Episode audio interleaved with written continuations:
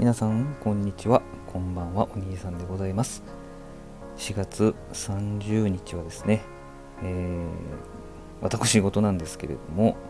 長女の18歳の誕生日なんですね。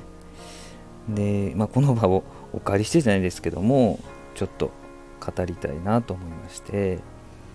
えー、訳あってね8年前に、えー、離婚することになって、今全然別々に過ごしてるんですけれども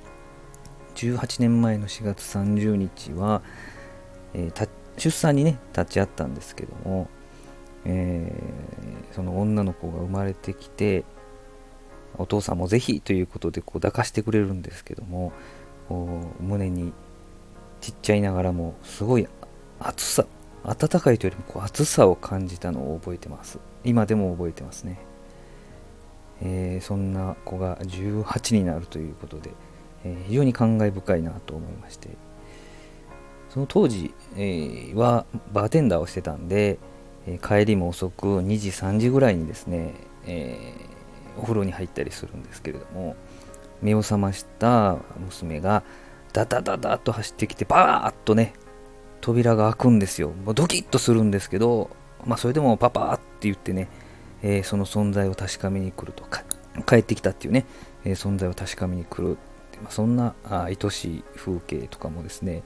えー、今も鮮明に覚えてます。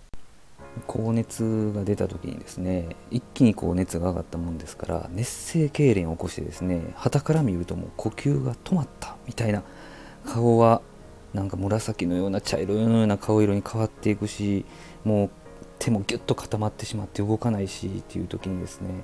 まあ、あの急いで救急車を呼んだんですけどもこちらは落ち着いて話しているつもりでも、えー、救急隊員の方ですかねのオペレーターの方に落ち着いてくださいと。何を言ってるかわからない感じだったとか。いやもう本当に何もできないなと。大人なのにっていう風にね、えー、そんな苦い思い出も蘇ってきました。まあ、その訳あって、まあ、離婚するということになったんですけれども、まあ、あの話し合ってね私がその家を出ていくという形を取ったんですけども、えー、当時10歳ですね。10歳もう何のことか分かってますよね。その家を出ていく時にあの玄関先でバッとね、えー、抱きついて、まあ、別れを惜しんでくれたことも鮮明に覚えてます。まあそんな娘が18歳になって、えー、どうやらあ来年には東京に行くと。進学ですね。東京に行くと大きくなったなと思いました進学ってね、えー、まあ、まあ、私もね、えー、年を重ねこの年になったんで当然娘も大きくなっていくんですけども、まあ、この18を迎えた、